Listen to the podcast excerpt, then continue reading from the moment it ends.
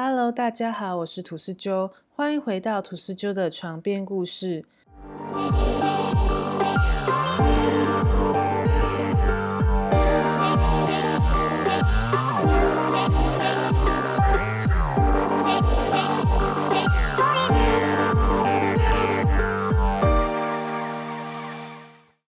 我们今天就继续来聊聊关于华伦夫妇所处理过的真实案件——二零零九年的康内迪克鬼屋事件。这部电影应该许多听众都有听过吧？大家是否知道康内迪克鬼屋事件其实是改编自同名的真实灵异康内迪克事件？这个事件也是美国政府目前唯一承认过的恶灵索命致命事件。这个事件在网络上要找资料比较困难。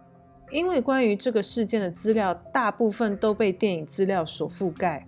一九九二年出版的一本书《在阴暗地方真实闹鬼事件》有提及这个事件，而 Discovery 在二零零六年的时候也曾经重现过这个事件，并邀请到当时的屋主一家人以及替他们驱魔的牧师接受采访。这个事件发生在一九八六年。艾伦斯内德克和妻子卡门本来住在纽约，但因为长子菲利普患有霍奇金病，也就是淋巴瘤免疫系统癌症，所以经常需要开车来回八个小时到康奈迪克州的医疗中心接受治疗。因此，一家人决定搬到康奈迪克州。他们找到了位于康奈迪克州梅里登大道二零八号的一栋房子。这栋房子距离医院只需要一个小时的路程。而且房租便宜，平数又很大。为了给菲利普治病，夫妻两人已经花掉了大部分的积蓄，经济非常拮据的状况下，能找到这栋房子对他们而言真的非常的幸运。两人毫不犹豫地租下这栋房子。搬进这栋房子以后，夫妻两人发现这栋房子的后院有一小块的墓地。而且地下室其中一个房间非常的诡异，房间内有着血液的排水道、一箱棺材的手柄和一台棺材升降机。房间内遗留的家具抽屉内还有一整叠怪异的尸体照片。这一连串的发现吓到了他们，他们连忙找到了当地政府询问这栋房子的状况。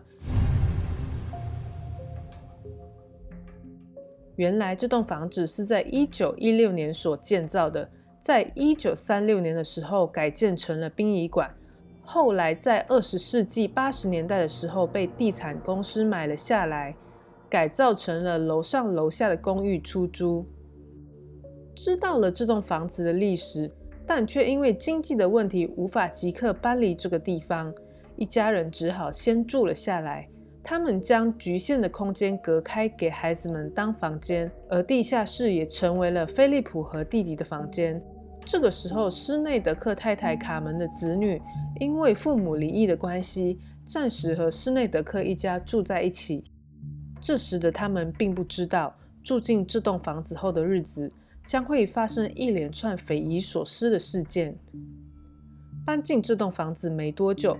卡门发现家里的东西经常莫名其妙的失踪，孩子们也常常在屋内看到奇怪的人影，或感受到屋内的温度突然变得很低。而正在接受放射治疗的长子菲利普突然性情大变，变得阴沉而且易怒，还开始写一些正常人看不懂的东西，甚至还会攻击表姐塔米，还企图强暴她。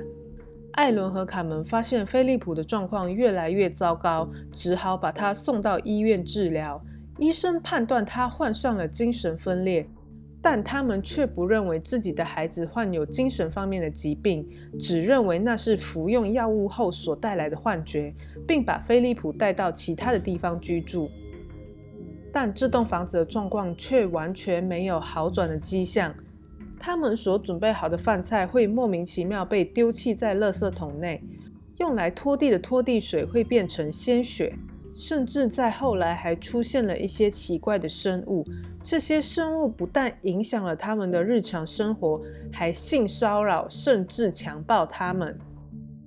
根据卡门的形容，他遇到的恶魔有两个，其中一个很瘦，颧骨很高。有着一头黑色的长发和一双黑漆漆的眼睛，另一个则是一头白发、白白的眼睛，身穿细线条的燕尾服，还会不停地抖动双脚。这样的情况每天都在恶化，也一直折磨着施内德克一家人。一直到卡门从同事的口中知道了超自然专家华伦夫妇，并主动联系了他们。华伦夫妇来到这栋房子，与斯内德克一家人一起居住了两个多月的时间。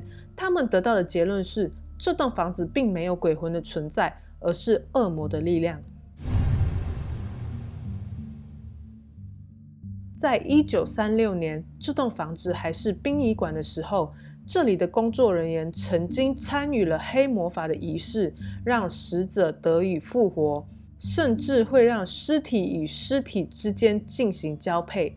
艾伦和卡门两个小孩所住的房间曾经是棺材的陈列室，而大厅则是盛放尸体让人观看的。在主卧室内有一扇火板门，在晚上的时候就会传来铁链拉扯的声音。也就是棺材被运上去火板门内的秘密房间所发出的声音。当华伦先生在进行检查的时候，他看见有两个女人绕着圈圈跳舞并歌唱，但是当他走近他们的时候，两人却消失了。后来，华伦夫妇与天主教的牧师一起参与了驱魔的仪式，并成功的净化了这栋房子。而斯内德克一家人也在驱魔后不久就搬离了这栋房子。最神奇的是，他们离开后，患有癌症的菲利普竟然意外的痊愈了。而梅里登大道二零八号至今仍然存在着，屋主辗转变成了一个叫做苏珊的女士。苏珊在这里住了十年，也许是因为房子已经被成功驱魔并净化了的关系。苏珊居住在这里的期间，并没有发生任何怪异的事情，但常常会有路人在经过的时候对着他的房子窃窃私语。这样的情况也让苏珊觉得非常的无奈。后来，这个事件搬上大荧幕后，华伦夫人曾经表示，真实的事件比电影还要来的可怕。无论这个世界上是否有灵体的存在。希望大家可以对未知的事物都保持着尊敬的态度。今天的故事就到这里啦，喜欢的话记得订阅我的频道，也可以留言告诉我哦。谢谢大家的收听，拜拜。